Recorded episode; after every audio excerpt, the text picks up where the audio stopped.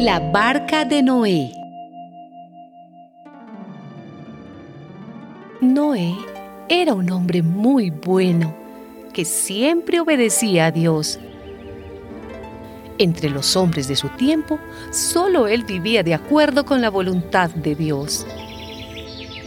Dios le dijo a Noé, construye una barca de madera resinosa. Hazla de tres pisos, con una ventana como a medio metro del techo y con una puerta en uno de los lados. Yo voy a mandar un diluvio que inundará la tierra y destruirá todo lo que tiene vida en todas partes del mundo. Todo lo que hay en la tierra morirá, pero contigo estableceré mi alianza. Y en la barca entrarán tus hijos, tu esposa, tus nueras y tú.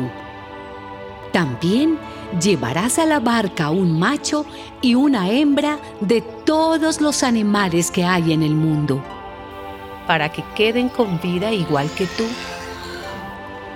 Contigo entrarán en la barca dos animales de cada clase, tanto de las aves y animales domésticos como de los que se arrastran por el suelo, para que puedan seguir viviendo.